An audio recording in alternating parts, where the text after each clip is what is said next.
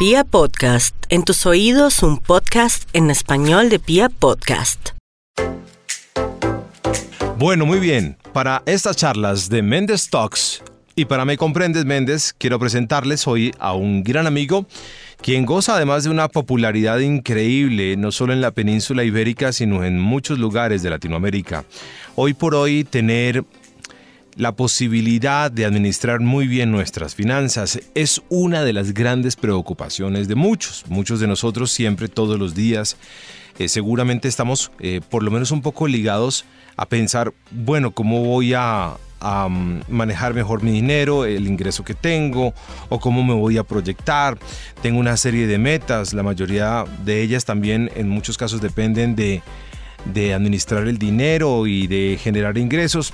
Así que en el camino me encuentro con un amigo escritor que es muy popular sobre estos temas y quien tiene para contarnos el día de hoy miles de cosas en torno al manejo eh, de toda la parte financiera y por supuesto a un tema muy interesante que es la libertad financiera. Desde España quiero que saludemos un abrazo gigante Agustín Grau, como les digo, un gran escritor y un personaje muy destacado en los temas financieros. Agustín, bienvenido. Hola Carlos, ¿qué tal? Muchas gracias por, esta invitación, por esta posibilidad de estar aquí hablando con, pues con tantos amigos allá al otro lado del charco, ¿no? Muchas gracias a ti por atender esta llamada, por atender esta entrevista, por concedernos estos minutos para eh, extraer un poco de los conocimientos que tú tienes, porque eh, tienes miles de conocimientos en torno a este tema. Agustín es una persona que detalla muy bien que él durante los años ha logrado ha logrado conquistar una serie de cosas y habla inicialmente de, que los hombres nacemos libres, los seres humanos nacemos libres y él ha encontrado un tema que se llama la libertad financiera del cual muchas personas hablan el día de hoy. ¿Qué es la libertad financiera, Agustín?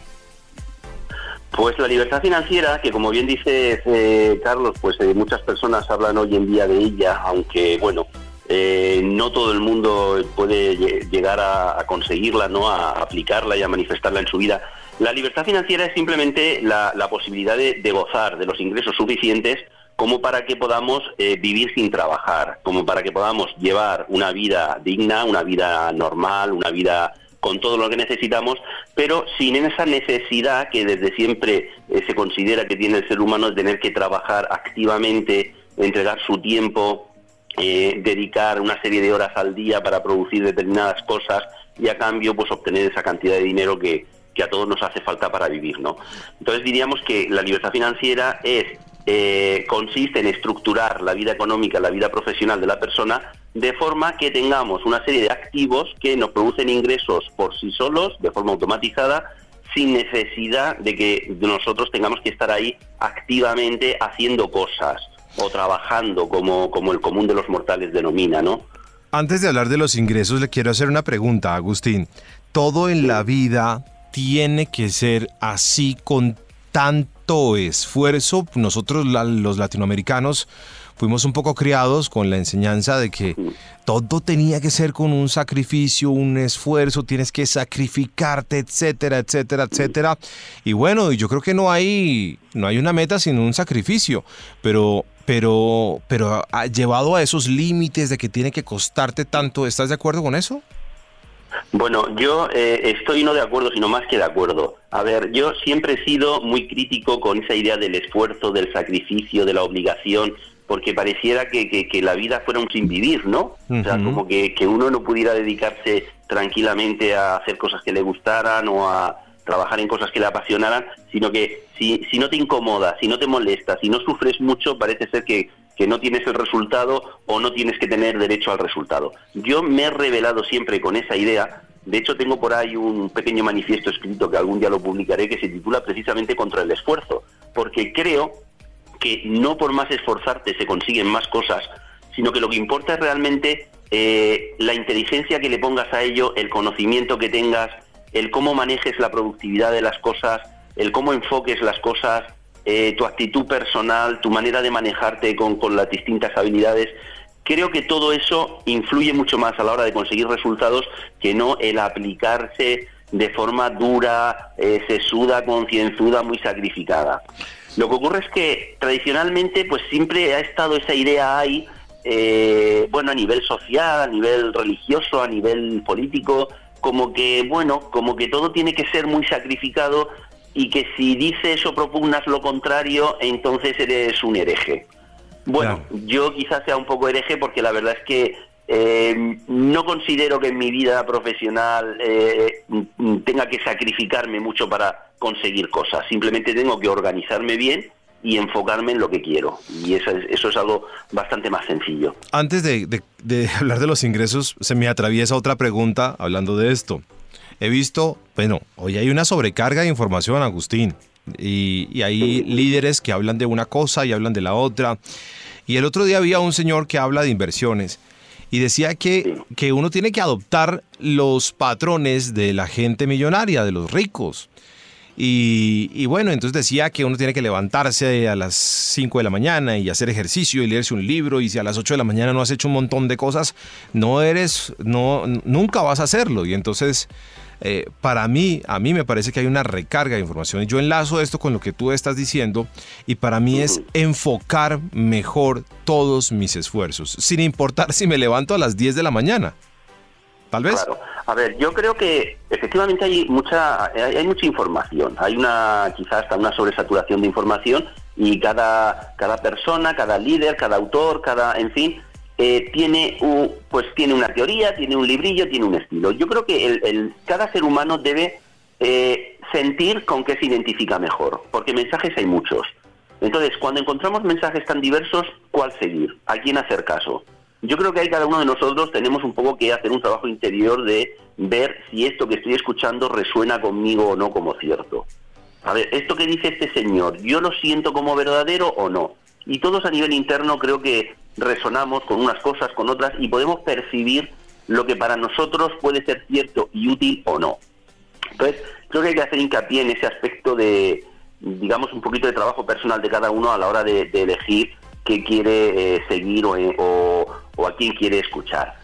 Yo no, no pienso que haya que levantarse a determinada hora o haya que hacer determinadas cosas con, con, muchas reglas, con muchos métodos, con muchos procedimientos. Yo creo que cada persona es única y cada uno tiene su horario, tiene su reloj biológico, tiene sus ciclos de mayor funcionamiento, de mayor productividad. Eh, hay personas que funcionan mejor poniéndose eh, límites o reglas, otras que no. Yo, por ejemplo, funciono muy bien más bien en la anarquía no me gusta estructurarme el día eh, con ahora tengo que hacer esto hasta tal hora, a partir de tal hora tengo que hacer lo otro. Yo así no puedo fluir. Yo para crear y para hacer cosas tengo que sentirme libre. Y bueno, no, no me gusta personalmente eso de que a partir de levantarte a determinada hora y antes de tal otra ya tienes que tener hechas determinadas cosas. Bueno, pues si, si me siento bien las haré y si no me siento bien, pues, pues no las haré y haré otra cosa.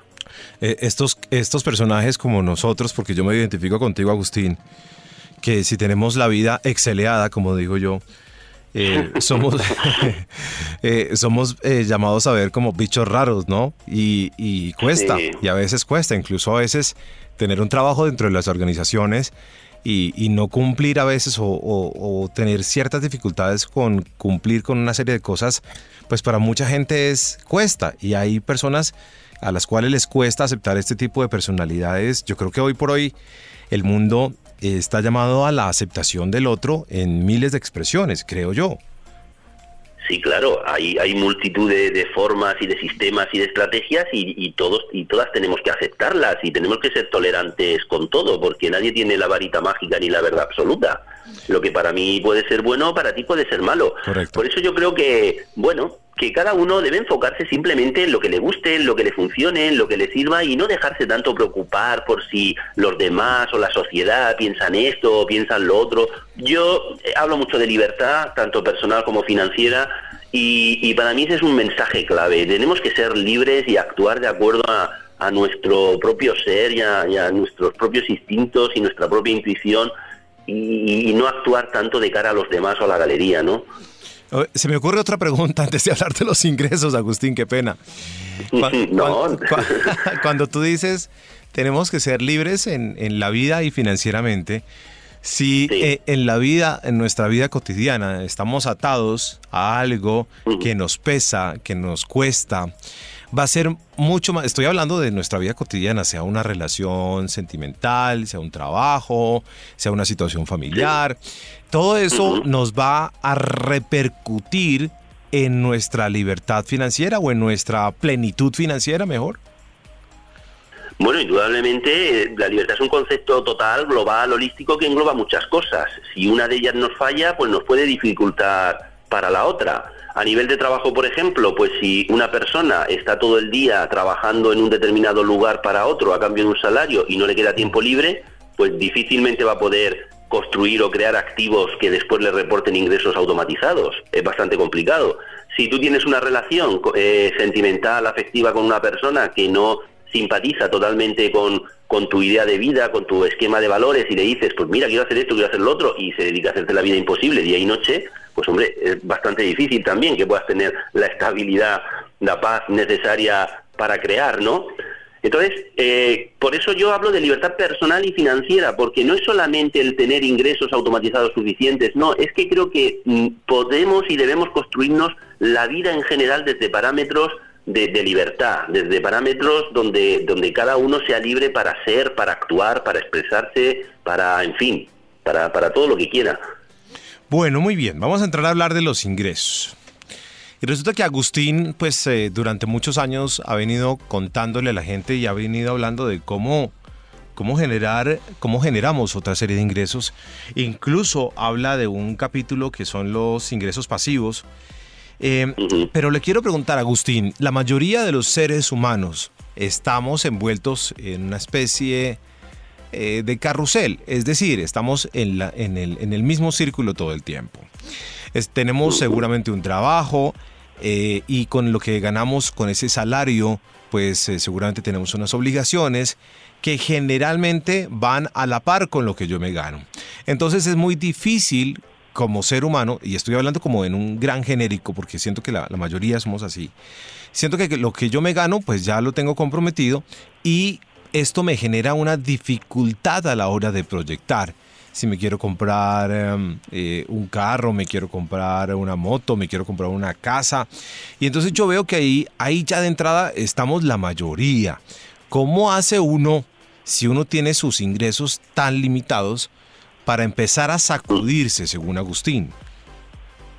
Pues es bastante, totalmente cierto, diría yo, no bastante, sino totalmente cierto lo que dices, Carlos, y es de hecho lo, que autores como Robert Kiyosaki llamaban la carrera de la rata, ¿no? Sí. Que es esa sensación de, de estar siempre dando vueltas en el mismo sitio con la apariencia de que te estás moviendo y que estás haciendo algo, pero en el fondo no, no avanzas, no, no te mueves del sitio, simplemente es una ilusión para la mente el creer que estás haciendo algo. Correcto. Y en la vida económica de las personas se produce algo en ese sentido trabajamos para ganar dinero, con ese dinero compramos cosas, con lo cual nos hemos quedado sin dinero, entonces tenemos que volver a trabajar para conseguir más dinero, para seguir comprando cosas, y al final está siempre en una dinámica pues que quizá no, no tiene demasiado sentido.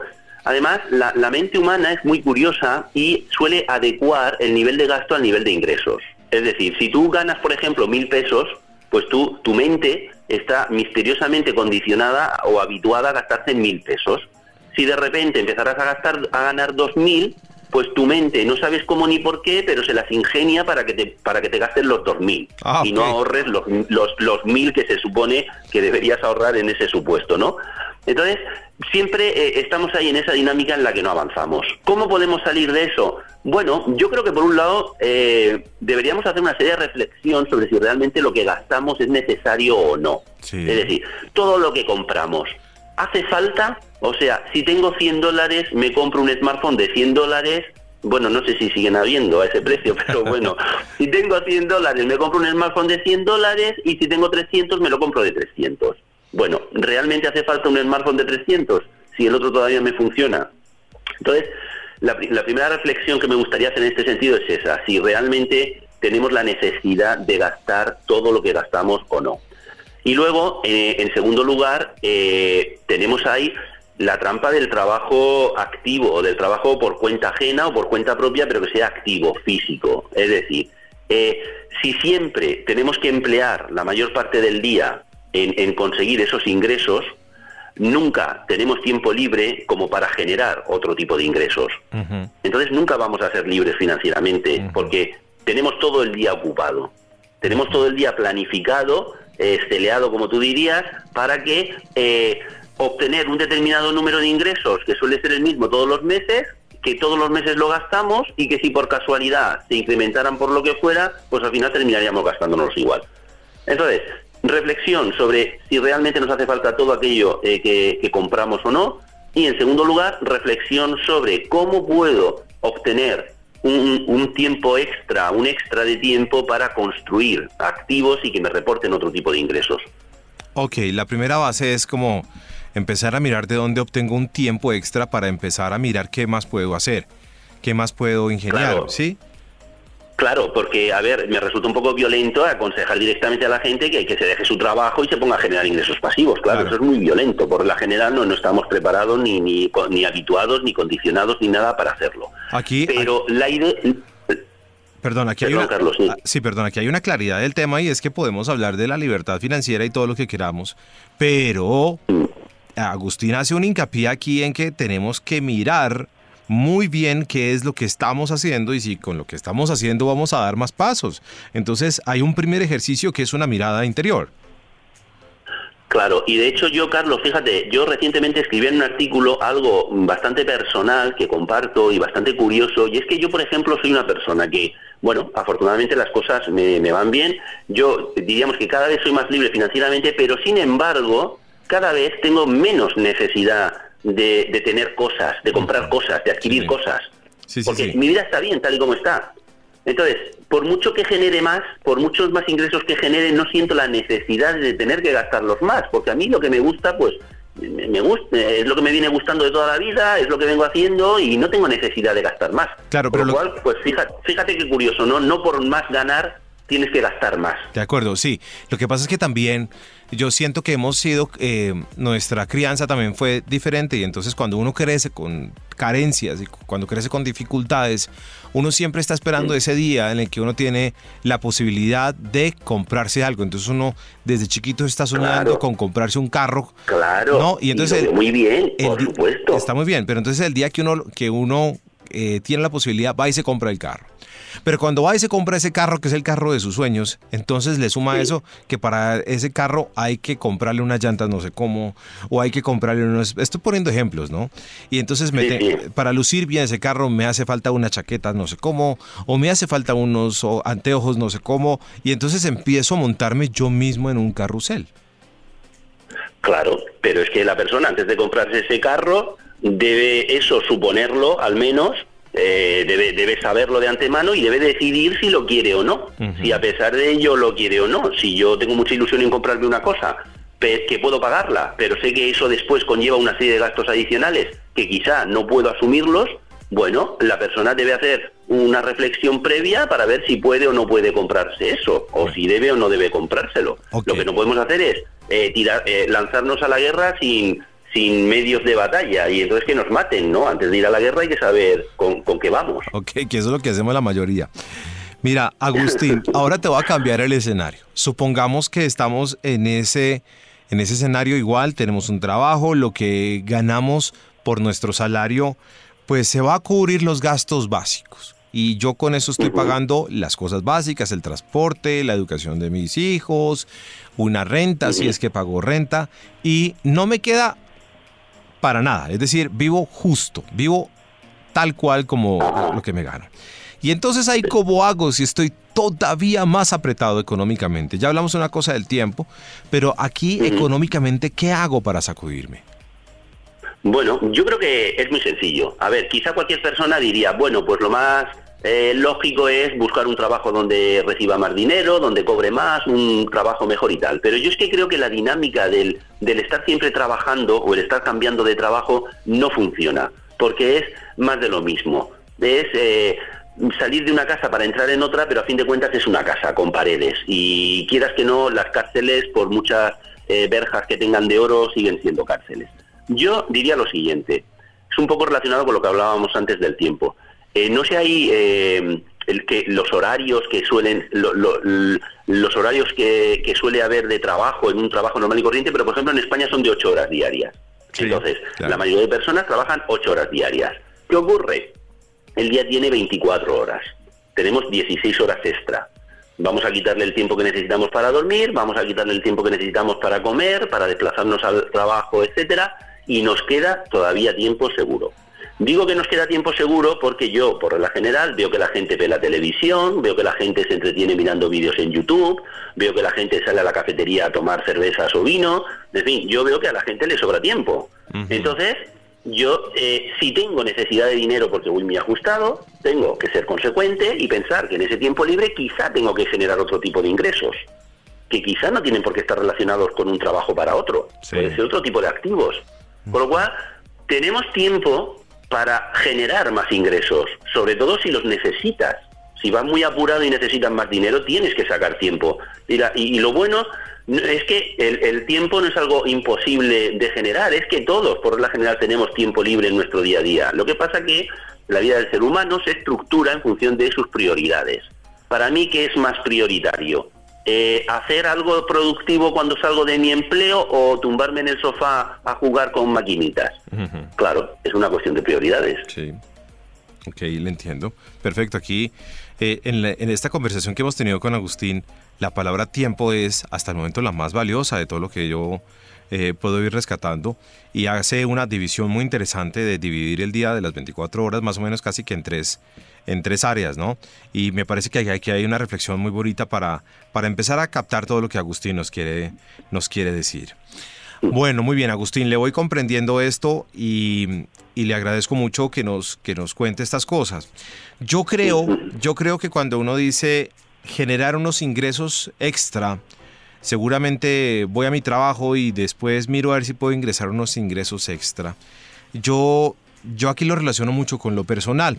Yo creo que cada uno de nosotros tiene un talento o una habilidad particular que puede que incluso en muchos casos, no necesariamente en todos, pero en muchos, estén lejos del trabajo que yo realizo. Puede que yo haga empanadas, como decimos en Colombia, eh, puede que yo haga montaditos, como dicen en España, y, puede que sean los mismos montaditos de todo el mundo, pero me queden mucho más deliciosos. Y tal vez tengo una capacidad extra, una habilidad extra que yo no he descubierto, o que yo sé que la tengo ahí, pero no la he explotado. Yo combino todo lo que dice Agustín con eh, revisar mis propias habilidades.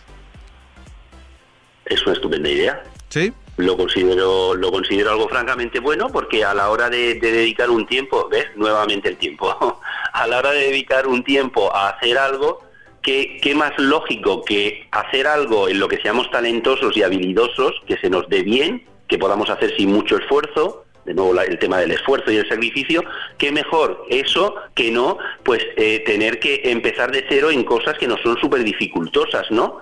Simplemente porque quizá alguien nos haya dicho que eso funciona bien o en un libro nos hayan dicho que es una estupenda idea. Yo creo que las cosas cuando se leen por ahí en libros o, se, o uno se deja aconsejar se dicen un poco con carácter general para todos, pero luego cada ser humano es único, como también hemos comentado anteriormente.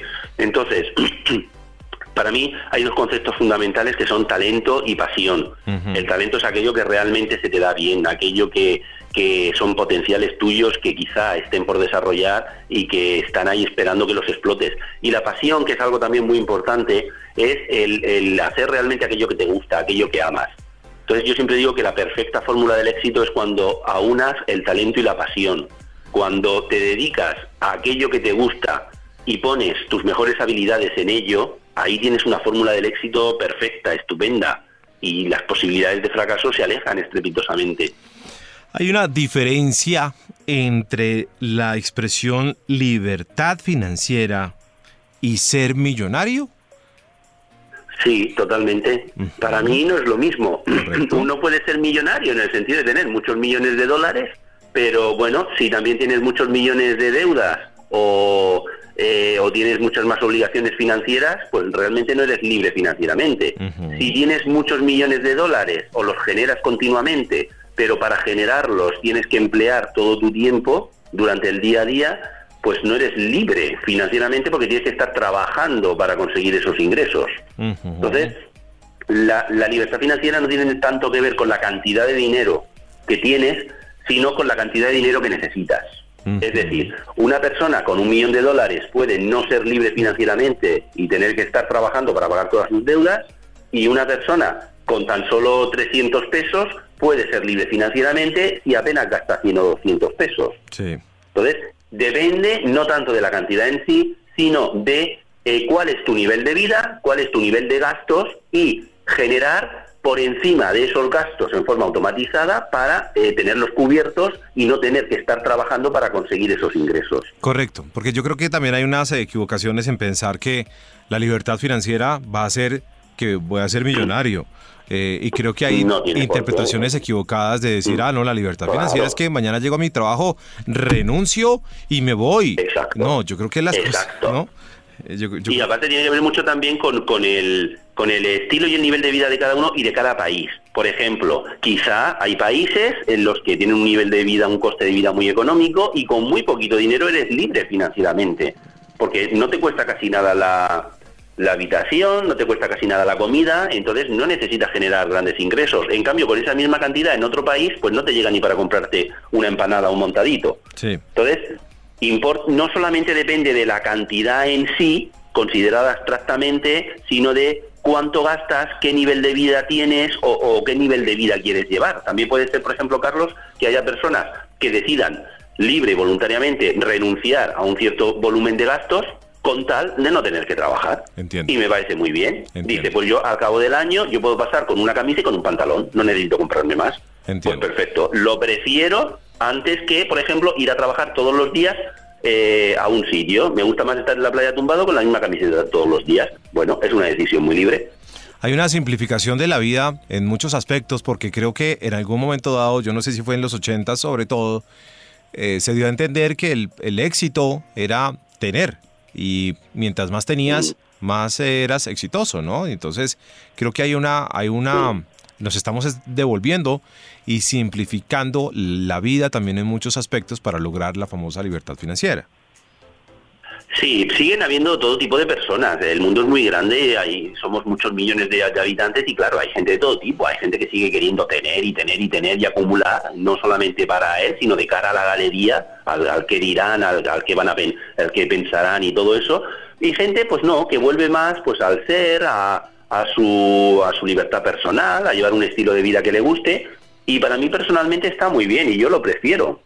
Creo que lo otro conduce pues a incluso a una cierta esclavitud, ¿no? Paradójicamente lo contrario de la libertad que estamos hablando. Sí. Bueno, muy bien. Eh, antes de charlar con Agustín, estuve preguntándole a algunas personas, dije, voy a charlar con Agustín, que es una es un personaje muy importante, es, es, un escritor y una persona que durante muchos años ha venido enseñándole al mundo eh, de qué se trata sentirse más tranquilo a nivel financiero. Eh, por lo menos, no sé si la expresión para mí correcta es libertad financiera, pero sí una plenitud financiera. Y le preguntaba a la gente por sus sueños y la gente qué es lo que más quiere. Y en el caso nuestro, pues la mayoría de las personas me respondieron que lo que más quisieran es comprarse una casa. Y comprarse una casa, decimos nosotros, comprarse, tener casa no es riqueza, pero no tenerla es mucha pobreza. Y entonces, y entonces la casa eh, para nosotros, por lo menos en, nuestro país, por lo menos desde donde estamos originando esta charla, la casa se nos ha convertido en algo fundamental, primordial. Tener nuestra casita es muy importante. Y resulta que la mayoría de los, de los seres humanos, pues estamos en ese carrusel y no nos alcanza a veces eh, eh, el dinerito para comprarnos una casa. Ayer hablaba con un compañero y me decía, yo puedo reunir una serie de cosas, pero no me alcanza ni para la cuota inicial. ¿Qué voy a hacer? Yo quiero comprarme una casa. Es que una casa aquí vale, me fui a ver una por allá eh, cerca de la ciudad y me costaba, en este momento estoy hablando casi de 60 mil euros para traducirlo en, otras cifras. Y, es un chico que se gana 500 euros al mes.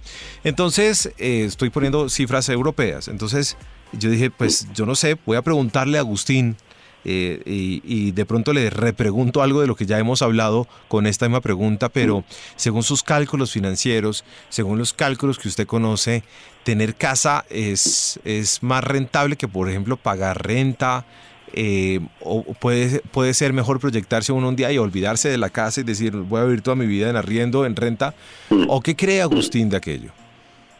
Bueno, yo creo que lo de tener una casa en propiedad es algo a lo que también estamos muy condicionados por, por toda nuestra historia previa y bueno, porque tradicionalmente siempre se ha dicho que uno pues tenía que tener un trabajo honrado, decente, casarse, tener hijos, tener una vivienda, tener un auto, como que eso era lo, normal, ¿no? Siempre, siempre eso nos ha dicho eso y quieras que no, eh, estamos muy condicionados a, seguir ese tipo de, creencias y de, de estigmas, quizá incluso en ocasiones.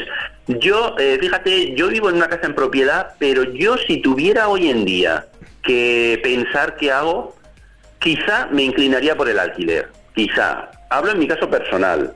Porque, bueno, me da más libertad. Si me quiero cambiar aquí, me cambio. Si mañana quiero vivir en otro sitio, me mudo.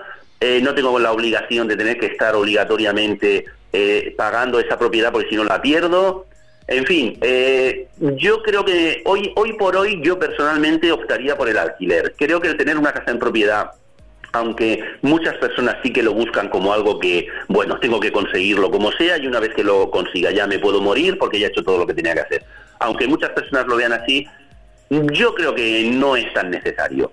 Si a pesar de eso uno quiere tener una casa en propiedad, porque realmente está convencido de que quiere una casa en propiedad y los ingresos no le son suficientes, pues es muy la deducción es muy sencilla. Necesita generar más ingresos.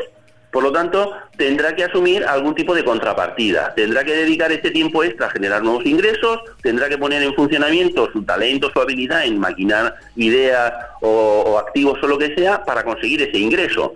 Y si no quiere hacer eso, pues no podrá tener la casa. Yo hay, un principio que me gusta mucho hablar siempre de él, Carlos, que es el principio de, consecuencia y responsabilidad. Es decir, tenemos que ser responsables y consecuentes con lo, que hacemos, con lo que decimos y con lo que queremos. Si tú quieres esto y te falta dinero, tienes que hacer algo. Y si no quieres hacer nada, pues entonces no puedes tener lo que quieres. Y, y yo de ese silogismo y de esa deducción tan básica y tan simple, pues me cuesta moverme, porque para mí es así de sencillo. Yo por eso digo que para mí no es importante tener hoy en día una casa en propiedad, porque prefiero más la, libertad de no tener que estar atado a un sitio y a una propiedad, pero quien la quiera, pues ya sabe que tiene que ponerse manos a la obra. Muy bien. A veces nosotros los seres humanos estamos pensando en que conseguir o tener cierto tipo de cosas eh, nos va a sacar adelante y lo que estemos construyendo es un total pasivo. A veces podemos estar consiguiendo u obteniendo activos que son pasivos. Nos podemos engañar de esa forma, sí. La, la mente es muy habilidosa y le puede dar la vuelta a las cosas con mucha facilidad y podemos estar perfectamente engañados. Yo, por, por ejemplo, em, considero que tener cosas que estés pagando a plazos durante el tiempo y tener ahí esas deudas continuas, Mm, para mí, más importante que la libertad que te produzca el tener esa, ese producto o ese bien, pesa más la, esclavitud de tener que estar pagándolo, ¿no? Por eso, eh, efectivamente, podemos considerar que algo es un activo muy valioso cuando en realidad lo que estamos haciendo es pagando mes tras mes eh, por el mantenimiento de ese activo, con lo cual, ¿qué tipo de libertad nos está proporcionando, no? Creo que, bueno, nuevamente lo hemos dicho antes, eh, cada uno debe hacerse la reflexión personal de si realmente esto que quiere lo quiere de verdad o no y si está dispuesto a asumir el, coste que le, que le supone el tener eso. Por eso yo cada vez soy más minimalista y creo que cuanto menos cosas tengas y más libertad personal dispongas, creo que es mejor. Bueno, Sobre todo si esas cosas conllevan deudas. Eso ya es lo más de lo más. Entiendo.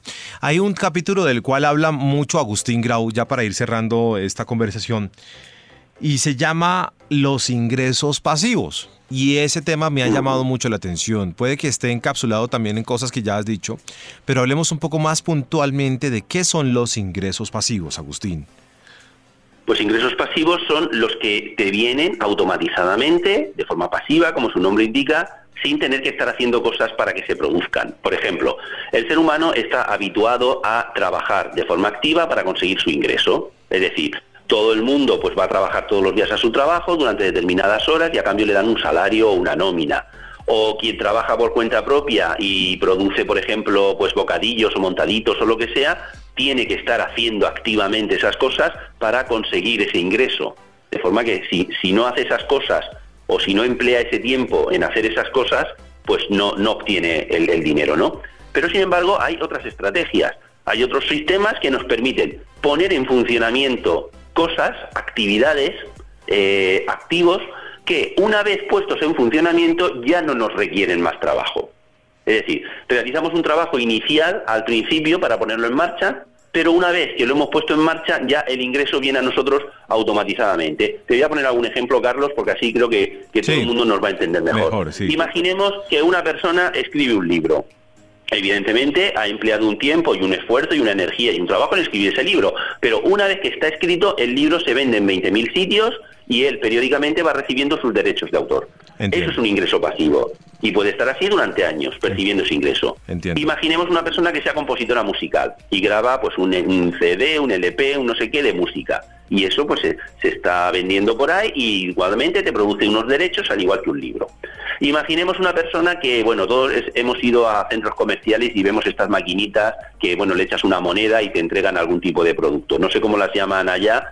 Bueno, sí, creo que máquinas de vending y, este tipo de, cosas. Eso es un activo. Sí, las vending machines. Eso es un activo que una vez repuesto el material solamente tienes que ir a retirar el dinero, incluso lo puedes delegar y hacer otra persona. Entiendo. Eso es un tipo de activo. Es decir, son eh, cosas, productos eh, que creas y que una vez creados ya te producen ingresos eh, de forma recurrente y de forma constante y, pasiva. Los arrendamientos, por ejemplo, de viviendas o de otro tipo de inmuebles. Bueno, pues has hecho una inversión al principio, pero después ya todos los meses te están entregando tu renta y es una inversión pues automatizada. Entonces, eh, estos ingresos para mí son fundamentales, porque es realmente la única manera que tenemos de ser verdaderamente libres e independientes porque no estamos empleando tiempo en ellos. Todo lo que suponga desvincularte del concepto tiempo es libertad. Todo lo que sea tener que estar entregando tu tiempo a cambio de dinero no te produce ningún tipo de libertad, al contrario, te, te, te produce pues la esclavitud de tener que estar todos los días obligado a hacer ciertas cosas. Muy bien, Agustín, me encanta esa parte también. Hoy por hoy se habla mucho del emprendimiento y el emprendimiento es una palabra que está hoy en libros, que está en cientos de personas, en, en miles de lugares se encuentra uno la palabra emprendimiento. Usted tiene un par de claves, un par de tips para quienes quieren en realidad emprender. Yo creo que emprender es muy importante. Ser arriesgado un poco es importante. Yo creo que obviamente desde la pasividad no vamos a generar absolutamente nada. Pero, pero también creo que el emprendimiento debe tener algunas normas básicas y mínimas. Sí, Carlos. Yo, mira, yo aconsejaría, por ejemplo, en primer lugar, eh, no gastarte dinero o gastarte el mínimo posible a la hora de emprender. Y quizá todo el mundo nos esté oyendo y esté diciendo, este hombre está fatal de la cabeza, pero ¿cómo no te vas a gastar dinero para emprender? Si cualquier empresa que, abras, cualquier negocio que montes requiere un dinero. Bueno, eh, hoy en día, por ejemplo, tenemos la, ventaja del mundo de Internet, de las modernas tecnologías, de los negocios online, que hay, hay grandes posibilidades de poner en marcha emprendimientos exitosos muchas veces y no tenemos prácticamente eh, coste casi alguno o el mínimo. Entonces, a la hora de emprender, el primer consejo que yo daría es intenta no gastarte dinero o intenta no gastarte el mínimo de dinero posible. Y si puedes evitar el tener que pedir dinero prestado a familiares, amigos, bancos, entidades financieras, etcétera, mejor, porque las deudas son esclavitud y son ataduras durante mucho tiempo. Y luego, quizás el segundo consejo que yo daría es que a la hora de montar un negocio, eh, intenta que puedas una vez puesto en marcha, delegarlo al máximo, eh, automatizarlo al máximo, que sea un negocio que permita que terceras personas o que sistemas automatizados lo lleven por ti. Lo que no podemos caer es en la trampa de montar un negocio porque queremos tener más libertad en nuestras vidas y por contra que el negocio se convierta en nuestra cárcel, que es lo que muchas veces ocurre. Yo cuando la gente dice, bueno, he, invertido en una cafetería, yo digo, bueno, no es una inversión, porque la cafetería te obliga y todos los días por la mañana a abrir la puerta y estar hasta la noche en que la cierras. Entonces, ¿qué tipo de inversión es esa? Te ha gastado dinero para trabajar más.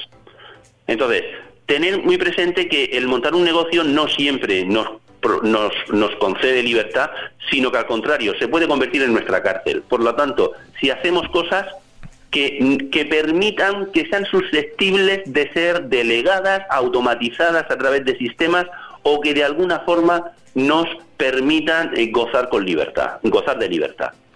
Muy bien, Agustín. Para cerrar esta charla, le quiero dejar dos expresiones que son muy, por lo menos no sé si en ese lado del mundo, pero en este lado del mundo en algún momento ha dado, eh, hay una de ellas que ha sido eh, muy repetida por nuestros antecesores y hay otra que ha venido siendo muy discutida. La primera, y con esto no quiero decir que esté mal, hoy por hoy cada quien toma creo que mucho mejor las decisiones en cuanto eh, a ser padre, pero le quiero hacer un cuestionamiento sobre una expresión muy, muy latinoamericana, o por lo menos muy de estas tierras, y muy de nuestros eh, eh, antepasados o antecesores, y es que cada niño viene con su pan debajo del brazo. ¿Usted qué opina de esa opinión, Agustín? Pues la verdad es que no sé muy bien lo que significa esa expresión, Carlos.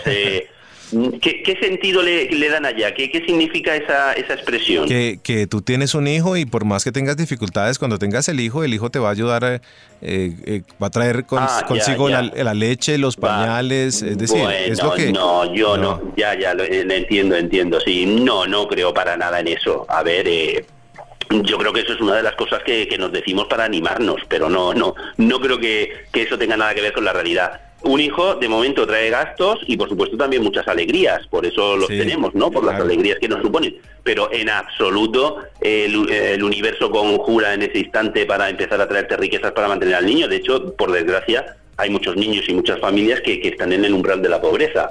Sea, creo que si uno quiere realmente conseguir ese pan, más que traer al niño, lo que debe hacer es, por su parte, eh, poner en marcha los medios y los mecanismos para, para tener ese pan, no esperar a que el niño se lo, traiga de gratis. Y finalmente le quiero hacer una pregunta sobre la cual he estado discutiendo y debatiendo con otros personajes.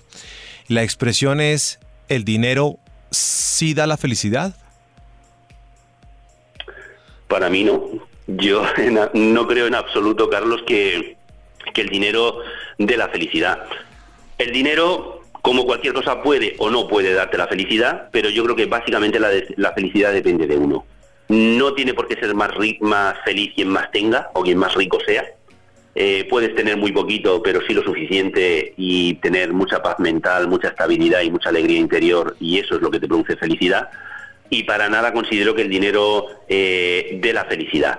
Lo cual no quiere decir que, por supuesto, con dinero se viva mejor que sin dinero. Eso es una obviedad. No voy a decir ahora eh, que, el dinero no sirve para nada, en absoluto. El dinero es muy importante, tiene mucha utilidad. De hecho, yo me afano en, producirlo porque me gusta.